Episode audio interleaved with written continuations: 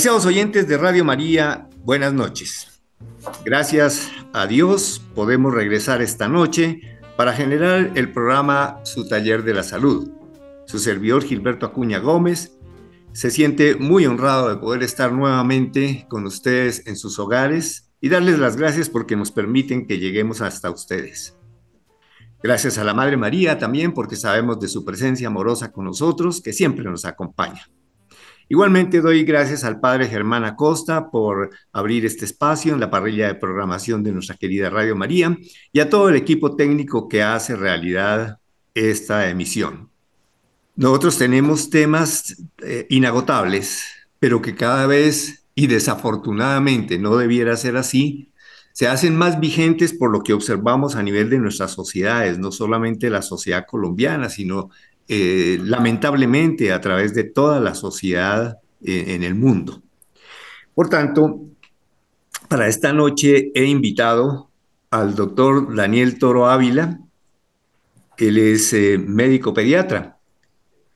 Él es egresado de la Universidad del Bosque en ambos eventos como pregrado y posgrado. También tiene una especialización en gerencia de salud de la Universidad Javeriana y estudios en docencia universitaria de la Universidad de los Andes. Ella cuenta con 10 años de experiencia, siendo una persona muy joven y eh, se ha desempeñado en el sector con énfasis en salud pública, epidemiología y todos los eh, elementos de protección y vacunación. Ha trabajado en el diseño, implementación y evaluación de proyectos de programa de salud política de infancia y adolescencia, generación de evidencia e investigación. Ha sido ganador del Premio Nacional como residente destacado de pediatría en el 2014, ganador de la beca Pfizer del 2014-15 y de la beca Dana-Farber Cancer Institute. Antes de ingresar, eh, trabajó como pediatra en instituciones como la Fundación Santa Fe, Colsanita, Seguro Bolívar, Ejército de Colombia y médico investigación, investigador en la Fundación Cardioinfantil. Como vemos, tiene una amplísima experiencia muy bien ganada y en muy corto tiempo. En su experiencia gremial, fue miembro de la Junta Regional de la Sociedad Colombiana de Pediatría, coordinador nacional del Comité de Abogacía de la Sociedad Colombiana de Pediatría, representante de Pediatría ANIR, es decir, de la Asociación Nacional de Internos y Residentes del país, y Comité Social de ACOME, entre otros organismos nacionales. Muy bien, pues entonces dándole las gracias a Daniel, además pues familiar mío, eh, lo doy la bienvenida y lo saludo para esta noche. Daniel, muy buenas noches. Tu saludo para nuestros oyentes de Radio María. Gilberto, muy buenas noches y muy buenas noches a toda la audiencia. Radio María es para mí un gusto estar conectados con ustedes y compartir este espacio, también especialmente contigo, quien ha sido también uno de mis mentores desde la infancia. Ahorita tendremos un poquito eh, de tiempo para hablar de eso. Gracias por, por este espacio. Muy bien, la idea es que nuestros profesionales jóvenes también vayan marcando la pauta en todas las consideraciones y promoción, prevención y en todos los espacios educativos como este que, con el que contamos a través de Radio María. Con Daniel estábamos dialogando pues, de muchas cosas acerca de la salud infantil. Sin embargo, nos preocupa una que es muy importante y que desafortunadamente no debiera ser de actualidad, porque el deber ser sería que el niño siempre tuviera un buen trato, una promoción de todo su potencial para crecimiento, desarrollo, el desarrollo de su autoestima, para que lleguen a ser seres humanos todos creativos, constructivos. Pero lo vemos eh, tristemente que hay realidades en que no se comportan como este, como quisiéramos que fuera. Daniel ha trabajado muchísimo y le inquieta el programa de la salud infantil. Entonces, Daniel, quisiera que nos contara ¿Por qué este enfoque a revisar la salud infantil vista desde nosotros como pediatras y no tanto en este momento, por, por ejemplo, contar con un psiquiatra, sino por qué el pediatra nos inquieta y nos eh, llama y nos convoca a trabajar por la salud infantil junto con todo lo demás que hacemos los pediatras? Fíjate, Gilbertico, que para responder tu pregunta me, se me viene a la mente el por qué elegir ser pediatra. Y en una de las clases de, los profesores y de maestros de la puericultura, que es el área que se dedica a la crianza de valores, a la, al desarrollo psicoemocional de los niños desde la pediatría, eh, hablamos eh, la importancia del ser pediatra. Y la importancia del ser pediatra es porque nosotros somos los responsables y encargados de recibir un niño, porque vemos la, pediatría desde recién nacidos, desde que está en el vientre, recibirlo, nace, y dedicarnos eh, cuidadosamente a vigilarlo durante todos sus años hasta los 18 años, que se vuelve ciudadano. Entonces la pediatría es, para mí, y en eso acordamos varios, una de las especialidades, si no la más hermosa de todas las especialidades médicas, porque nos encargamos de entregar al mundo, a los países ciudadanos de bien, ciudadanos felices, como tú los dices, ciudadanos con un desarrollo eh, en su autoestima y con un equilibrio emocional, para que finalmente como sociedades trabajemos en conjunto y, en comunidad para la evolución misma del ser humano. Eh, de tal forma, desde ahí me llama mucho la atención esa área y últimamente eh, me he dedicado a investigar, a leer sobre ese desarrollo emocional en los niños y esas emociones y cómo nosotros como pediatras podemos ser garantes de su cuidado y de su bienestar eh, en este tema tan importante que hoy eh, finalmente se ve o vemos las secuelas o consecuencias de la reciente pandemia que tiene varios aspectos y varios tópicos en, el área de pediatría de nuestros niños. Excelente, pero yo pienso que un poco, pues la pandemia verdaderamente significa un, un, cambio, un antes y un después. Sin embargo, yo creo que mm, la promoción del buen trato y el desarrollo del buen trato del niño eh, se, ha, se ha desviado desde mucho tiempo atrás, no es solo de ahora. Ahora bien, quizás eh, es que pues también por medios de comunicación, porque también se ha tomado en serio, quizás porque también las entidades encargadas de esto, desde las Naciones Unidas, la Organización Mundial de la Salud, Ministerio de Salud y más, eh, lo hablan. Entonces, creo que ha habido, eh, digamos que hay como, a ver si tú lo, concretas mejor esto que yo estoy proponiendo, que con la pandemia quizás se acentuaron eh, desviaciones, llamémoslo así por ahora, desviaciones del deber ser de la educación de los niños y de favorecer ese desarrollo emocional que tú hablabas. Así es, eh, Gilberto. Yo creo que con la pandemia se visualizaron varias situaciones que de pronto antes no eh, las teníamos presentes dentro de la salud mental. Ahorita abordaremos un poquito de eso, pero quiero traer a colación de dónde parte esto. Antes eh, la salud era definida como un estado de un equilibrio entre eh, la enfermedad, como el paciente como enfermo con una característica, con una patología, y su estado de salud de equilibrio es no estar enfermo. Luego la OMS define qué es la salud y la salud la definen como un estado completo de bienestar físico, mental y social, en, el que no solamente es ausencia de afecciones o enfermedades, como decía al comienzo, sino que ya incluyen esa parte de bienestar mental y social, en donde entra a explicar la importancia de un equilibrio eh, biopsicosocial como persona, el trabajo de redes, en que no es solo pensar en nuestro caso en un niño que tiene una neumonía, que es una infección respiratoria, o un niño que tiene eh, un golpe, un trauma o algo, eh, una contusión cerebral, sino que es cómo como redes, cómo ese pulmón afecta su equilibrio emocional, cómo afecta su red social, su red familiar, cómo, por ejemplo, ese niño de, con un trauma craneoencefálico, un trauma en la cabeza, eh, queda con secuelas y eh, afecta todo ese desarrollo eh, evolutivo de ese paciente. Entonces, ahí entra el estado mental, ahí entra el área psicosocial, a primar también y hacernos entender que es importante este bienestar mental. Entonces, nosotros como pediatras, con base en esa definición, A lo largo de estos 18 años en que tenemos los pacientes y los niños, tenemos que darnos cuenta de ese equilibrio. No solamente los papás, ustedes oyentes, nos llevan a los niños o buscan al pediatra cuando su hijo está enfermo eh, de algo físico, una afección, una patología, sino también cuando está bien, eh, cuando eh, no necesariamente tienen que estar enfermos, sino cuando quieren escuchar un consejo, cuando ven que algo también emocional está pasando.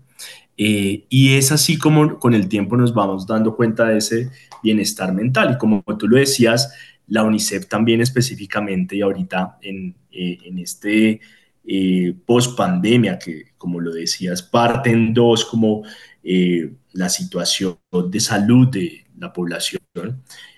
la UNICEF hace un llamado a que los pediatras tenemos que enfocarnos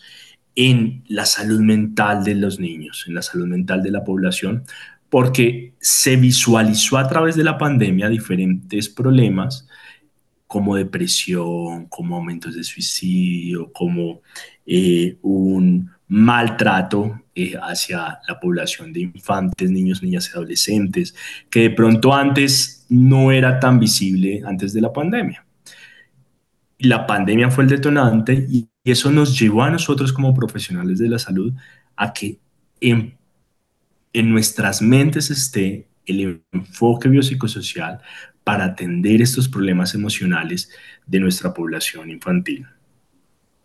Muy bien, este enfoque que estás dando, Daniel, está bien importante, bien interesante.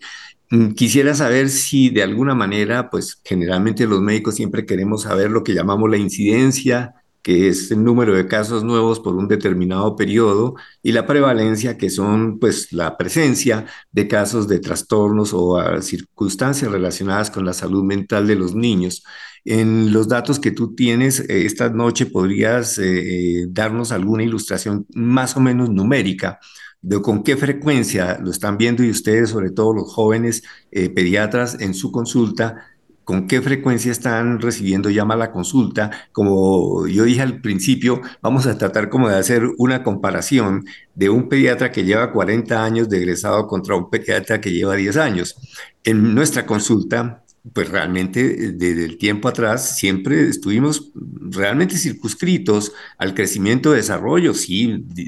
detectábamos problemas eh, relacionados con, con la salud mental de los niños, pero no con la altísima incidencia que ahora lo ven. Mm, ¿Tú tienes algún dato que nos pudieras decir para formarnos una idea de la severidad de esta situación?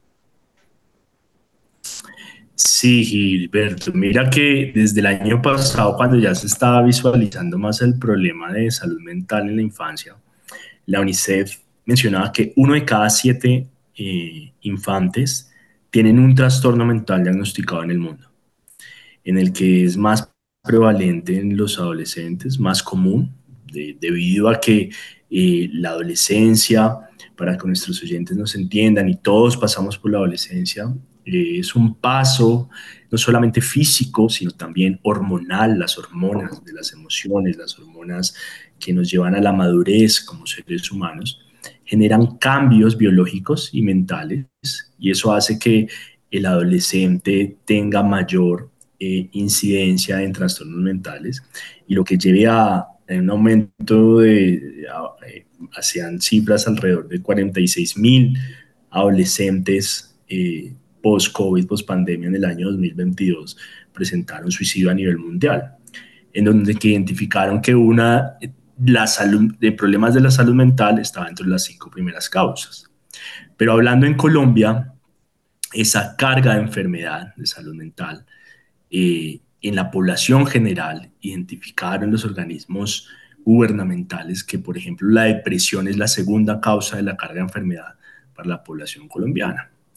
Y mm, anotaban unas cifras que casi el 45%, algunos estudios mencionaban que el 44, otros que 48% de niñas y niños tienen algún problema mental o algún síntoma de eh, trastorno mental, por ejemplo, la ansiedad o, por ejemplo, el déficit de atención, hiperactividad. Y son síntomas, eh, ahorita me gustaría escuchar tu experiencia frente a eso, que antes pasaban un poco desapercibidos. Yo lo veía que en la consulta antes de pandemia de pronto los papás veíanse a su hijo inquieto y como que delegaban la inquietud en el colegio y eh, ansiedad, por ejemplo, y algo que me llama mucho la atención y es que eh, les parece común o de pronto no se visualiza el comerse las uñas. Entonces los niños, que eso se llama onicofagia, se comen las uñas y para los papás es normal y ya está documentado que la onicofagia es un síntoma, por ejemplo, de ansiedad. Entonces, eso hace que se haya aumentado los, los, los síntomas y que se visualice la, la enfermedad mental en nuestros infantes. Ahora bien, son estadísticas eh, gubernamentales que sacaron desde el año pasado, pero en mi consulta, en, mi, en, en mis estadísticas propias, el 60% de los niños tienen un síntoma de trastorno mental. Yo me he puesto a contar y, como tú sabes, uno es juicioso con la historia clínica, documentando como todo lo que uno observa, porque parte de un buen clínico es la observación. Y eso invito a nuestros oyentes, a los que son papás, observen a sus niños, observen a sus hijos, hijas, cómo se comportan, cómo duermen, cómo comen, cómo eh, socializan con sus compañeros, con la misma familia cómo, cómo interactúan en los espacios familiares, en las comidas, que mm, lastimosamente por la dinámica social y digital se está perdiendo esos espacios. Y son espacios en los que uno se empieza a dar cuenta eh, de estos primeros síntomas. Entonces, en estas estadísticas propias, el 60-65% de los niños y niñas que van de los 4 años a los 10 años presentan onicofagia, que es el comerse las uñas. Y uno empieza a hablar con los papás y por qué se comen las uñas y la causa y va identificando cositas más allá que vienen en estos niños que yo ahora llamo los pandemials. Los pandemials son los niños que ahorita tienen eh, 3, 4 años, que nacieron eh, a finales del 2019 y que les tocó vivir toda esta pandemia. Eh, ¿Cómo vemos como principales síntomas que nos, yo le digo a los papás, porque finalmente tenemos que normalizar estos síntomas y es otro llamado de las Naciones Unidas y de la OMS, la Organización Mundial de la Salud, a normalizar el, eh, el hablar de estos temas, al normalizar de que tenemos estos síntomas, de que podemos presentar en algún momento de nuestra vida estos síntomas, para que asimismo identifiquemos a tiempo y tempranamente cuando nuestros hijos o hijas llegan a presentar un síntoma prematuro para evitar que progrese esta enfermedad. Entonces, eh, cuando uno empieza a hablar con los papás de por qué se comen las uñas, que es algo tan, a veces tan sencillo, identifica que el niño no duerme bien, que no hay patrones de rutina, que eh, no hay una disciplina consciente, como llamamos ahora, eh, o crianza consciente, que no hay una escucha activa, el escuchar a nuestros hijos e, e hijas, eh, que no los observamos, eh, que de pronto falta tiempo de interacción con ellos. Y fíjate algo que también asociaban a estos principales síntomas en, nuestros niños y niñas, y es a una desconexión con la naturaleza. Ahorita de pronto abordamos un poquito más de este tema y tuve la oportunidad de, de, estar ahorita el mes pasado en el Congreso Americano de Pediatría y la presidenta decía, tuvimos mucho tiempo de pandemia en que estuvimos eh, aislados y la solución y la conclusión de las diferentes mesas de trabajo frente a la salud mental que se tocaron ahí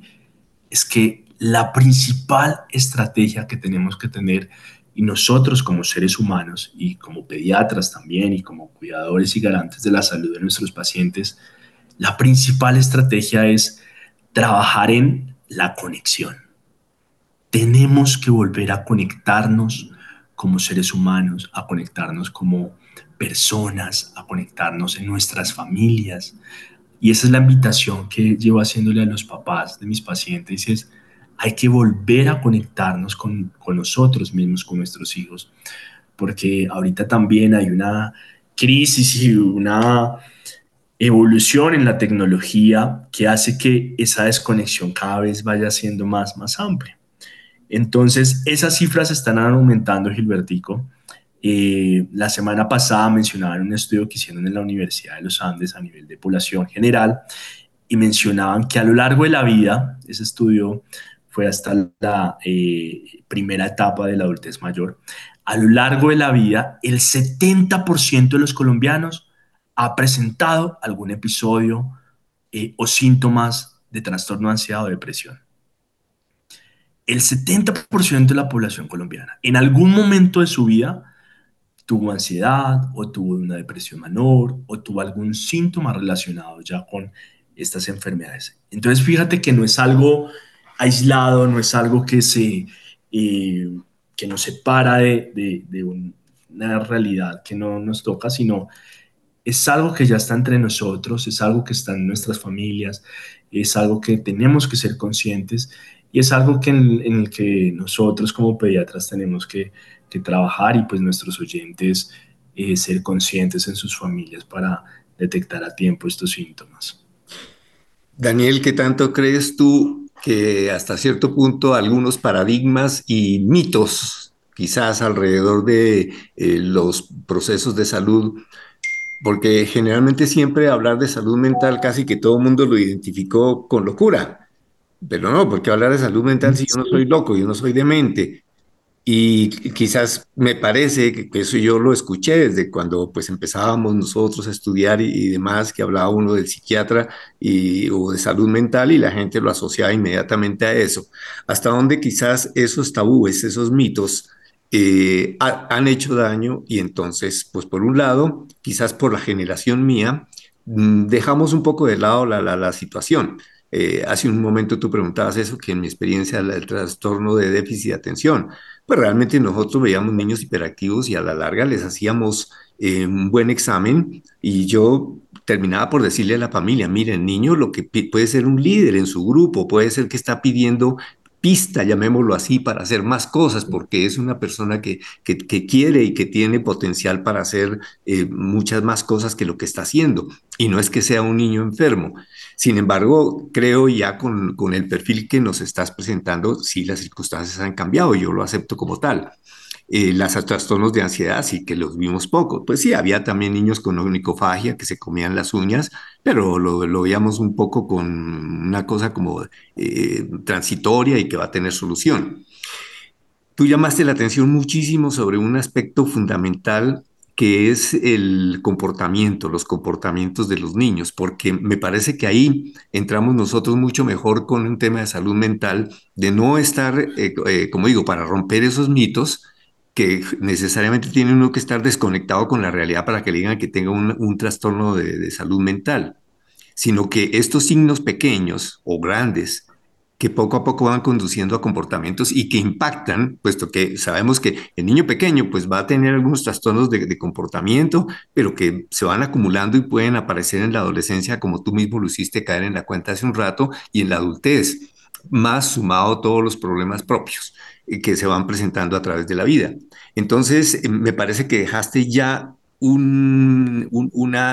amplia eh, propuesta de acciones para que las familias lo vayamos teniendo en cuenta. Eso me parece que hay que ya resaltarlo, que nos dijiste muchísimas cosas alrededor de eso. Pero entonces, eh, ¿crees tú que, realmente tenemos que seguir atendiendo,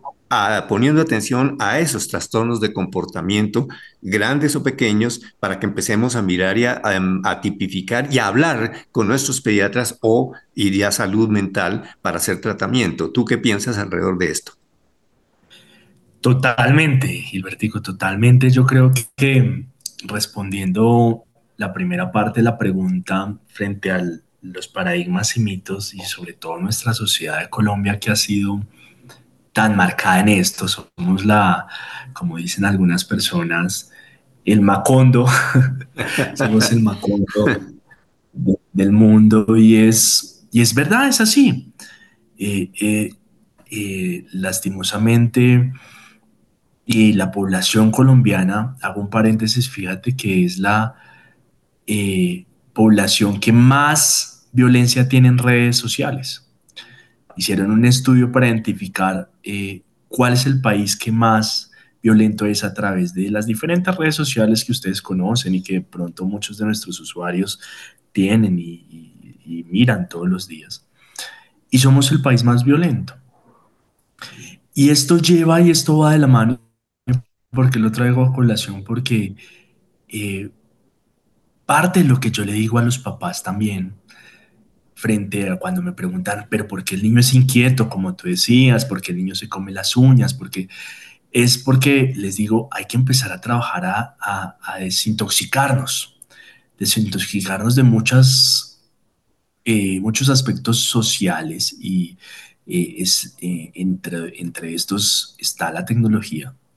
cada vez más y es algo que en lo que trabajamos con los papás, tenemos que desconectarnos de, estos dispositivos. La Academia Americana de Pediatría eh, hace hincapié en que eh, ahí hay una guía específica en que nosotros como pediatras tenemos que trabajar con los papás y un checklist de cuándo los niños están preparados, por ejemplo, para tener contacto con las pantallas. Y la pandemia, hablando de la pandemia, fue un desafío muy grande para nosotros los pediatras específicamente, porque antes de la pandemia, por ejemplo, hablábamos de eh, cero acceso a pantallas en, determinados, en determinadas edades. Y luego viendo ese disruptor evolutivo mundial, nos tocó eh, eh, trabajar con esa realidad y nos tocó sacar nuevas guías y ahora con este problema de salud mental a nivel mundial nos tocó ya limitarlo identificar cuándo es el punto eh, de gatillo para generar, un, por ejemplo, una ansiedad en un niño cuando le dan un, un iPad o una tablet para usar una simple aplicación que es el bebé de siete meses, ocho meses,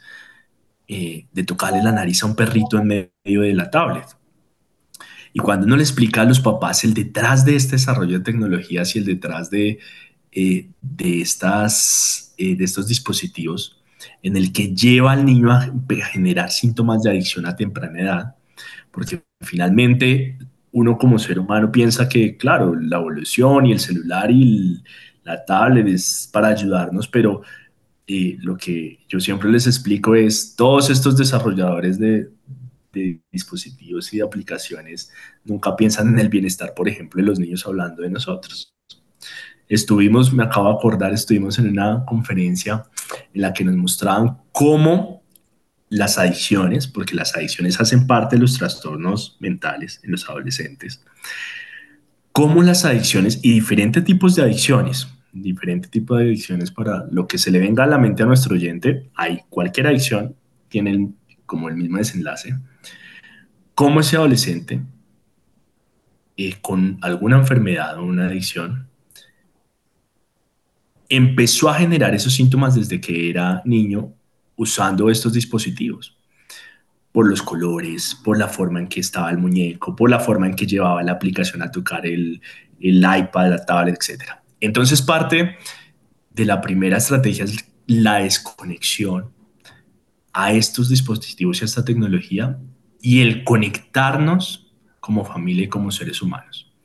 El, entender, por ejemplo, el llanto de nuestros hijos. Yo le digo a los papás, y en eso tú me llevas más experiencia, Gilbertico, cómo desde bebés entender ese llanto emocional, el que el llanto no es darle un chupo para que se tranquilice o una tablet ahorita para que el bebé deje de llorar, sino es entender por qué hay ese disconfort. Y asimismo empieza uno a generar conexiones y son conexiones que ya están evidenciadas que a través de las neuronas que los niños están desarrollando en su cerebro, eh, porque tengamos a colación que ese cerebro se empieza a desarrollar desde la etapa preembrionaria, desde que las primeras semanas en que el bebé está en la barriga de, la mamá y termina desarrollándose, madurando en la adolescencia, pero finalmente con la plasticidad, que es esa conexión neuronal, eh, persiste a lo largo de, de, la vida. Entonces esa conexión es la invitación a los, a los padres a conectarse con los hijos precisamente para evitar esos mitos y esos paradigmas de, que el paciente con trastorno mental es el paciente con una enfermedad rara o también el lenguaje. El lenguaje es muy agresivo y por eso hacía colación del por qué somos violentos en las redes sociales, porque a través del lenguaje estigmatizamos los pacientes y estigmatizamos las enfermedades mentales. Y ese es otro llamado que también nos hacen las diferentes organizaciones en salud y es normalicemos los síntomas de las enfermedades mentales. Y parte, yo hago unas conferencias sobre emociones y yo les digo a los papás que hay que enseñarle a los niños y normalizar, por ejemplo, el equilibrio en esas emociones. Parte, y trabajo, parte del trabajo de los papás es enseñarle a ese niño de 4 o 5 años a cómo sentirse, a normalizar su alegría, su tristeza,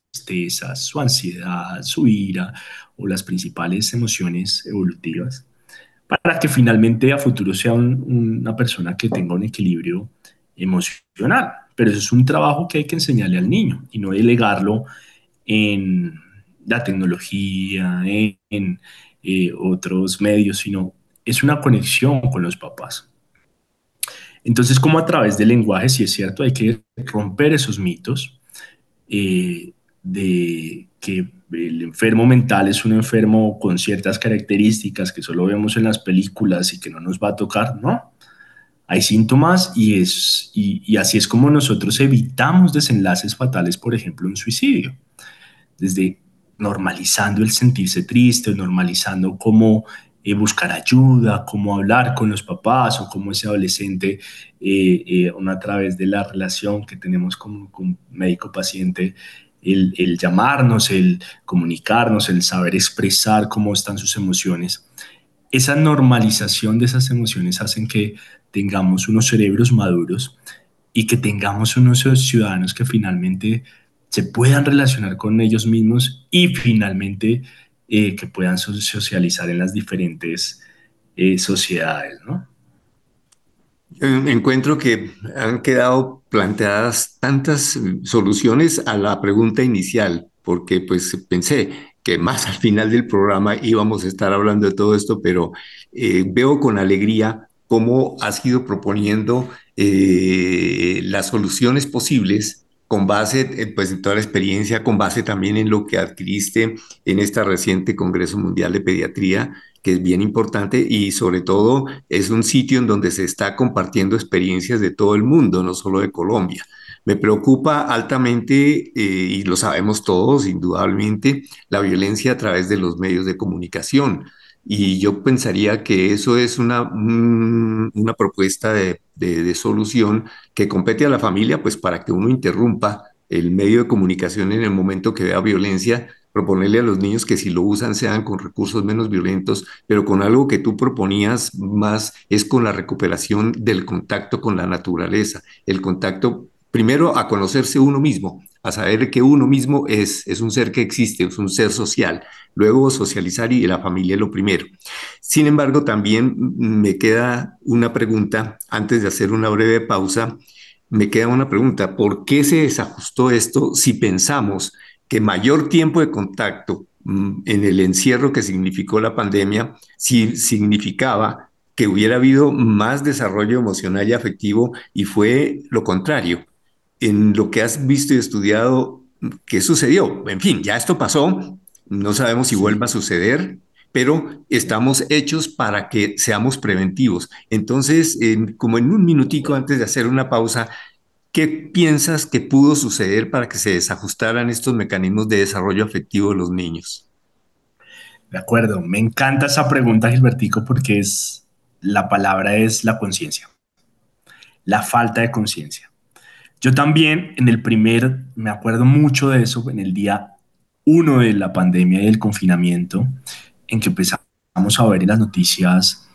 eh, para que los oyentes se vayan haciendo la imagen, en que, por ejemplo, las playas de Cartagena empezaron a aparecer delfines, se limpió el mar de Santa Marta, que es oscuro por eh, eh, las los barcos que llevan carbón, pero se empezó a limpiar, empezaron a aparecer los animales. Entonces yo dije, no, esto fue la maravilla porque vamos a ser conscientes de la importancia del cuidado de la naturaleza y de todo lo que pues ahorita estamos viendo efectos de cambio climático.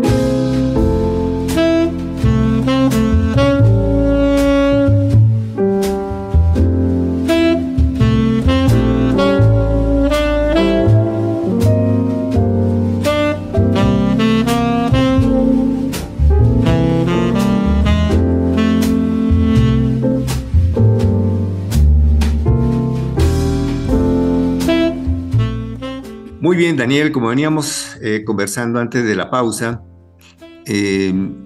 sentiste una gran satisfacción y hasta emoción, diríamos, por el modo como lo expresabas, de ver que durante la pandemia y empezar que había menos afluencia de público, de turistas, el mar se aclaraba, de pronto, bueno, un poco, no tanto por el carbón en Cartagena, en Santa Marta, perdón, pero sin embargo eh, se volvieron a ver los delfines, se volvieron a ver animales, aún aquí dentro del interior, en, las, en la circunvalar de Bogotá, aparecieron por ahí como unos zorrillos, o yo no me acuerdo qué animal por ahí eh, deambuló. Entonces tú estabas diciendo con mucha emoción que pensabas que esto nos iba a permitir conectarnos nuevamente. Acabemos de desarrollar esa idea, Daniel, por favor.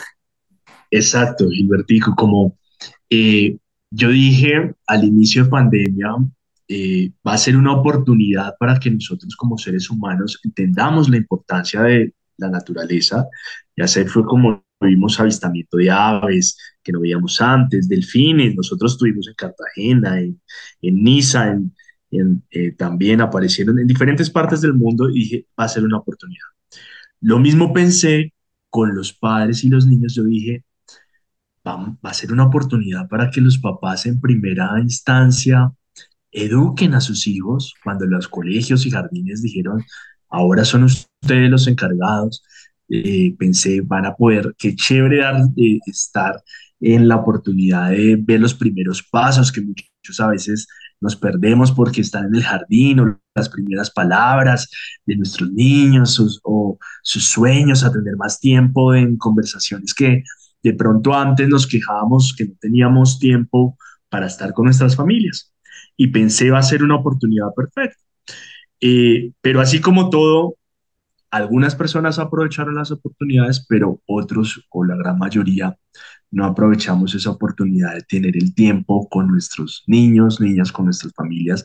por estar conectados con los trabajos, por diferentes responsabilidades o las diferentes situaciones de salud que pasábamos por ese entonces. Entonces, ese problema radica en una sola palabra, como les decía, y es en la conciencia. En la falta de conciencia, así como la falta de conciencia por un cuidado de la naturaleza, al igual que los niños y niñas. La falta de conciencia por la crianza de nuestros niños y niñas nos lleva hoy a eh, que estos síntomas de, estas diferentes enfermedades de salud, enfermedades mentales o trastornos mentales, eh, florezcan más y sean más prevalentes. Y ahí es donde enlazamos con lo que les decía y con lo que la doctora colega, la presidenta de la Academia Americana de Pediatría, hace hincapié es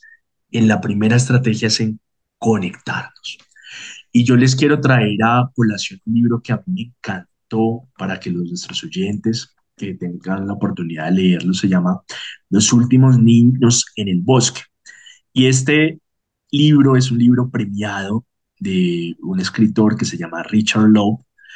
Y él incluso en diferentes entrevistas dice, eh, a los pediatras les sugiero que receten naturaleza a los niños, porque en este libro resume eh, la importancia, incluso hace investigaciones, de la conexión, no solamente como seres humanos, sino con la exposición directa a la naturaleza, que el niño se conecte con la naturaleza para un desarrollo infantil sano, físico, emocional y espiritualmente, como él lo llama, en el que dice que hay que volver a conectarlos, que salgan al bosque, que observen pájaros. Y es algo cuando, cuando que me quedó a mí muy en la mente y que yo desde que leí el libro, literalmente hago así como hacemos la receta y la fórmula para medicamentos y todo. Yo coloco ahí, favor, sacar tres horas al parque. Favor, eh, con, y, hablo con los niños. Me vas a decir, para la próxima consulta me vas a hacer un dibujo de qué viste en el parque y le digo a los papás, lleven la oportunidad. Nosotros acá en Bogotá a veces nos perdemos oportunidades bonitas, como por ejemplo el, visitar el, el, Jardín Botánico de Bogotá. Y ahorita abro un paréntesis, tiene una exposición muy bonita de iluminación para que en este diciembre las familias tengan la oportunidad de llevar allá a los niños a conectarse con la naturaleza. Y es una primera estrategia el conectarnos para empezar a generar esa conciencia en volver a lo sencillo, en volver a, la humanidad consciente, que es como recuperar eh, esas emociones dentro de nuestra familia, observar el desarrollo y crecimiento de nuestros hijos para estar atentos eh, a estos síntomas de trastornos mentales que puedan eh, aparecer en nuestras familias. Qué importante lo que nos estás contando con respecto al tema de tener la conciencia, reconectarnos. Em, sin embargo, yo mm, quisiera que en este último segmento ampliáramos un poco más el tema de la conciencia, puesto que quizás eh, mm, nuestro concepto, nuestra vivencia de la conciencia es a veces como ese espacio en donde el ser humano elabora, a veces hace también sus reflexiones, eh, mira el bien o el mal de lo que ha hecho y bueno, toma algunas decisiones. Quisiera como que nos amplíes un poco más ese aspecto de tomar la conciencia frente a lo que se debe hacer, no sobre lo que mi reflexión, sino lo que debo hacer. ¿Cómo planteas que se haga ese desarrollo? Y a mí sí me que me gustaría de pronto hoy por espacio no, no, nos alcanza, para que miráramos cómo es el desarrollo de la conciencia en la infancia me imagino yo que llegamos a tener un poco más desarrollada y más eh, perfilado hacia la adolescencia y la adultez, pero durante toda esa etapa anterior, pues está desarrollando la conciencia. Me parecería bien interesante poder hablar de eso eh, con un espacio ya más prolongado. Sin embargo, por ahora, como que dejáramos más concreto esa conciencia, cómo, cómo se lo defines y tú cómo les abres los ojos a los padres en tu educación en el consultorio hacia esa conciencia. Es un tema apasionante, Gilberto, yo creo que tú en eso podemos abrir luego otro espacio también, porque también eres un maestro en ese espacio, en ese tema.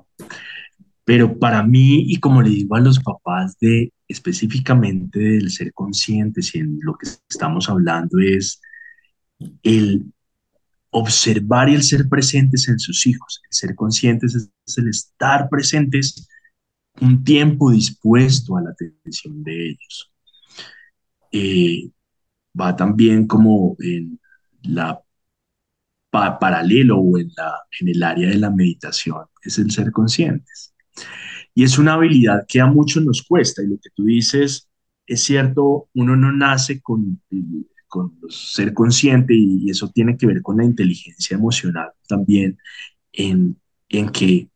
integramos las emociones de los niños con su desarrollo de inteligencia y esta integración es la que los va a ayudar a vivir mejor y a ser conscientes y a tener una inteligencia emocional. Va paralelo de diferentes, a diferentes áreas. Va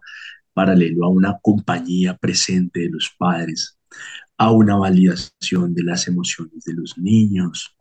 a una disciplina y a eh, eh, un autocuidado, como, tú lo decías, un buen trato hacia los niños. Va también unido a un desarrollo de esa corteza cerebral, que es la capa superior del cerebro, que va cambiando a lo largo de, los años. Y para responder precisamente tu pregunta, eh, específicamente entre las edades del 5 a los 18 va cambiando esta corteza cerebral, que es lo que finalmente va a hacer o a formalizar el pensamiento. Y cuando esta corteza cerebral llega a una etapa madura, alrededor de los 18 años, es cuando el, el, ser humano, este adolescente tardío, tiene un pensamiento eh, más maduro en el que va a tener habilidades para eh, tener capacidades de comunicación eh, inteligente, comunicación emocional, el ser conscientes de su entorno, de su vida y de su relación con los otros. Entonces son muchas áreas y como decía al comienzo, eh, tiene que ver con esa integración de diferentes redes sociales, biológicas, genéticas, también nuestros genes y, y también humanas, que están en nuestro entorno como familias y también en, en lo que nos rodea como sociedad. Aquí veo que, el, espacio es muy amplio de lo que eh, entra a confluir en esa formación de la conciencia. Y diríamos tal vez como llegar finalmente a esa capacidad como de percibir, de ver las realidades, de mirar todo, tener una capacidad de discernimiento, reflexión y luego tomar decisiones, podríamos ir como puntualizando eh, sobre la conciencia de esta manera. Así es, sí señor, así es. Yo creo que nosotros como pediatras esa es parte de nuestra, de nuestra tarea y nuestro acompañamiento hacia los papás y es cómo lograr que finalmente ese adolescente a los 18 años pueda ser consciente de su vida, de su autocuidado, de, sus conexiones, de, tomar una buena decisión y, eso implica pues eh, un camino hacia atrás que uno que, pues, que les está como ejemplificando con, con cositas de las que hemos estado hablando. Interesante, porque quizás eso nos abre, eh, tú mismo lo dijiste, un espacio para volver a conversar sobre esos desarrollos del autoconocimiento, autoconciencia, eh, hasta llegar a la autoestima, hasta llegar a la, capacidad de decidir. Todo eso me parece que es eh, un, derrotero grandísimo que lo podemos trabajar y lo podemos explorar. Quisiera en este último tiempo, unos cuatro o cinco minutos que, que podamos tener, mm, que me surge de todas maneras un conflicto porque en este momento decíamos, bueno, si tuvieron más tiempo, ¿por qué no desarrollaron bien las cosas? Y ahora que volvieron, volvieron, eh, volvieron los niños al colegio, vuelven los niños a las instituciones escolares y de pronto los padres al trabajo presencial, entonces la disculpa va a ser, es que no tengo tiempo. Entonces, por favor, en, en, un segmento corto, unos cuatro o cinco minutos, por favor, una enseñanza, ¿qué hacer para estar en el justo medio para que el desarrollo de los niños sea el que nosotros queremos? Así es, Gilberto, y es finalmente la unión de lo que hemos estado hablando es ser conscientes. Finalmente es el tiempo que nosotros le dedicamos a nuestros hijos, es el tiempo que ellos van a recordar. Así sea un minuto, una media hora, una hora al día, porque todos los que nos están escuchando, nuestros oyentes y los papás, tienen diferentes obligaciones, dinámicas, rutinas, etcétera. Pero el tiempo que usted le dedica a sus hijos, a su hija, a su hijo, es lo que ellos van a recordar. Y asimismo es lo que hay que aprovechar y ser conscientes de acompañarlos, de observar, de educarlos, de enseñarles las emociones, y vuelvo y recargo eso, recalco eso, porque los trastornos mentales finalmente eh, en parte tienen que ver con un desequilibrio o, una, o una eh, falta de educación en, inteligencia emocional. Entonces el estar presentes, el estar conscientes con ellos, independientemente del tiempo, a mí nunca me gusta juzgar en mi consulta eso porque por las diferentes obligaciones que tienen los papás, pero sí el dedicarse, desconectar el celular, si tenemos media hora es sin celular, sin televisor, vamos a leer, voy a leer contigo, miremos a través de la ventana cuántos pájaros pasan, vamos al parque, dependiendo de las dinámicas, pero eso es lo que los niños van a recordar cuando granden. Y eso es lo que va a depender, esos pensamientos y esas ideas que van a atesorar ahí en sus vidas, es lo que va a depender que ese futuro adulto sea emocionalmente sano. Es decir, podemos que, a veces parecía que era una frase cliché que decíamos, no es la cantidad de tiempo, sino la calidad de tiempo. Eh, consideraríamos que vuelve a ser válido esa, esa reflexión o esa propuesta. Totalmente. En, que lo hagamos lo más consciente posible, retomando tus palabras, eh, lo más propositivamente también, porque pues es tener un propósito en la vida, el desarrollo de proyectos de vida, planes de vida, pues hay que tener un propósito. Eh, invitar a los padres a que reflexionen y a que eh, dialoguen, ojalá pues en los matrimonios que estén constituidos, desafortunadamente, y ese es otro tema que podremos hablar en otro momento, las separaciones, las familias uniparentales, en fin, todo esto que, genera eh, perfiles distintos para el espacio educativo de los niños. Pero entonces, para dejar ya como concluyendo esta noche, la idea fundamental sería eso, padres hacerse conscientes, padres hacerse propositivos, padres a ganar y a tener el tiempo posible para sus hijos. Sabemos que ciudades grandes como Bogotá, pues mm, desafortunadamente atentan mucho contra la disponibilidad de tiempo por los problemas de movilidad. Sin embargo, yo creo que nos están oyendo también en, otras partes donde hay más tiempo que quizás no se está empleando. Eh, ¿Crees lo mismo, Daniel? Yo diría que sí y complementaría con desconectarnos de todos estos dispositivos.